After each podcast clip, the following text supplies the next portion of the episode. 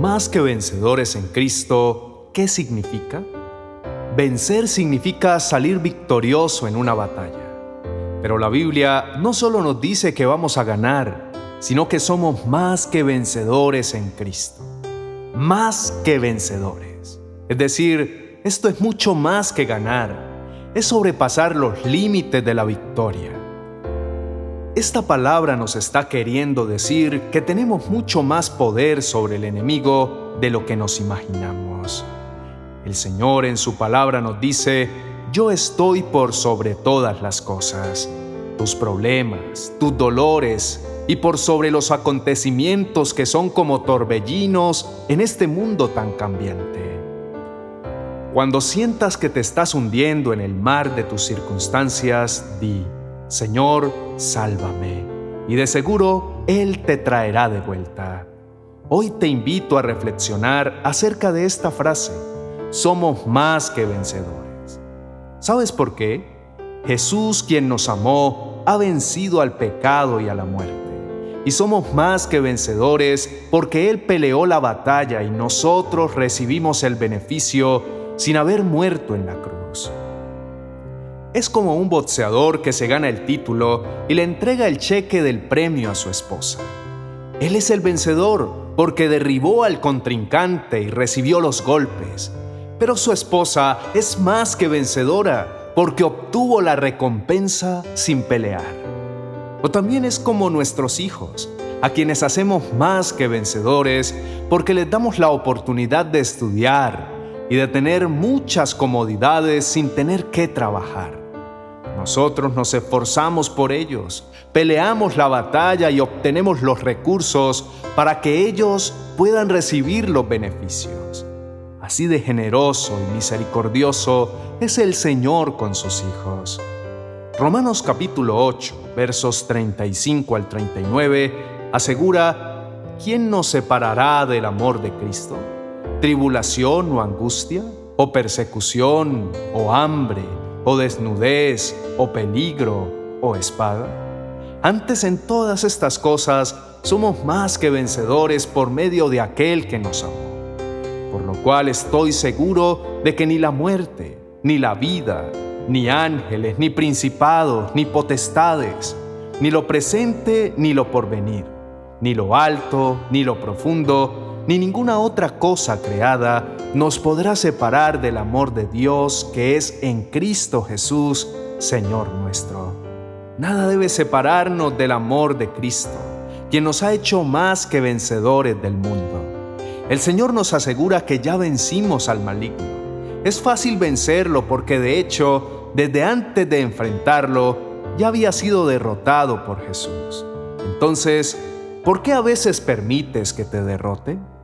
porque realmente no crees que Jesús ya lo venció.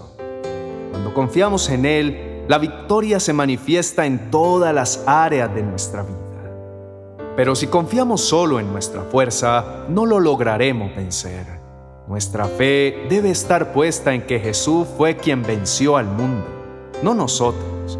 Si el enemigo ya está derrotado, créelo, no te acerques a verificarlo. Te cuesta vencer al vencido porque debes reforzar tu fe en la victoria que Dios ya te ha otorgado. Josué capítulo 6 del verso 1 al 4 relata, El portón de la ciudad de Jericó se cerró y quedó bajo vigilancia para que no entraran los israelitas. Nadie podía entrar ni salir de la ciudad. Entonces Dios le dijo a Josué, Voy a poner en tus manos a Jericó a su rey y a sus mejores soldados. Tú y tus soldados marcharán alrededor de la ciudad una vez al día durante seis días. Delante del cofre del pacto irán siete sacerdotes, cada uno de ellos con una trompeta. El séptimo día todos marcharán siete veces alrededor de la ciudad mientras los sacerdotes tocan sus trompetas.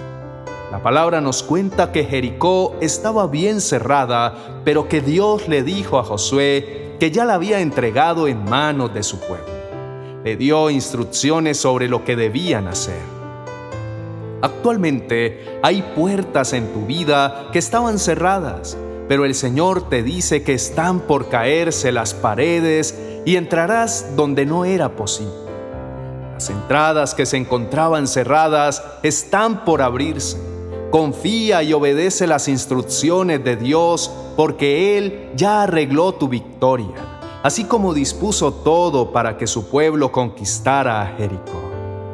La instrucción que Josué recibió no era esgrimir las espadas y pelear. Quizá eran indicaciones un poco extrañas para alguien que esperaba luchar por la tierra prometida, ya que rodear la ciudad y tocar las trompetas durante siete días no era precisamente la idea de una batalla, pero obedecieron demostrando que nada los separaba de la fe y el amor que le rendían a Dios. Lo mismo debes hacer tú ahora. Obedece a tu Padre día a día y verás que lograrás en un día lo que antes lograbas en siete. A veces crees que tu esfuerzo no vale la pena. Te cansas de esforzarte por lograr el bien. Piensas que perdonar, amar y bendecir no dan resultado, pero no desmayes, confía un día más veces debes hacer siete veces más de lo que piensas que es suficiente para recibir lo que Dios quiere darte. Él está convencido de tu victoria, pero tú también debes estar convencido. Con cada vuelta que los israelitas daban alrededor de Jericó, Dios seguramente decía, ya casi los veo convencidos, pero necesito plena certeza séptimo día, cuando les mandó a dar siete vueltas, seguro que dijo, ahora es el momento, ya nada nos separa de la fe que deseo ver en ellos. Es tiempo de que los muros caigan. Cuando sabemos que somos más que vencedores y que nada nos separará de su amor, estamos dispuestos a seguir sus instrucciones por extrañas que parezcan. Esa fe y obediencia es la que nos da la victoria. Somos más que vencedores y estamos plenamente convencidos de que ni la vida ni la muerte, ni el enemigo ni las puertas cerradas nos separarán del amor de Dios y de la fe en nuestra victoria. Segunda de Corintios capítulo 4, versos 7 al 9 asegura, pero tenemos este tesoro en vasos de barro para que la excelencia del poder sea de Dios y no de nosotros. Estamos atribulados en todo, mas no angustiados, en apuros, mas no desesperados, perseguidos, mas no desamparados, derribados, pero no destruidos. En medio de las dificultades, aprendamos a diferenciar lo externo de lo interno Claro que podríamos estar atribulados en todo, en apuros, perseguidos y derribados. Todo eso es externo. Es lo que el mundo podría hacernos sentir. Sin embargo, nuestra fe en la victoria que ya tenemos provoca que a pesar de todo eso negativo, no estemos angustiados, desesperados, desamparados ni destruidos, porque la angustia y la falta de paz interior la desesperación de pensar que no podremos salir del problema, el desamparo de sentirnos abandonados, sin ayuda, nunca serán una realidad dentro de nuestro corazón. Si afirmamos una y otra vez que nada puede destruirnos, aunque seamos derribados. Lo que vence al mundo es nuestra fe. Si las circunstancias te han derribado, levántate victorioso, porque en el Señor nada puede destruirte. Esfuérzate en rodear los muros las veces que sea necesario para que Él haga su parte y los milagros sucedan en tu vida. Solo una fe puede darte valor para hacer lo que Dios te mandará, porque los muros cayeron por el poder del Señor, no por las vueltas que el pueblo dio. Fue la plena confianza en Dios lo que le dio la victoria. Haz lo que su palabra dice y deja que Él mueva su mano. Entrégale tu vida a Jesús, quien por su gracia te ha dado la vida eterna y la victoria sobre el mundo.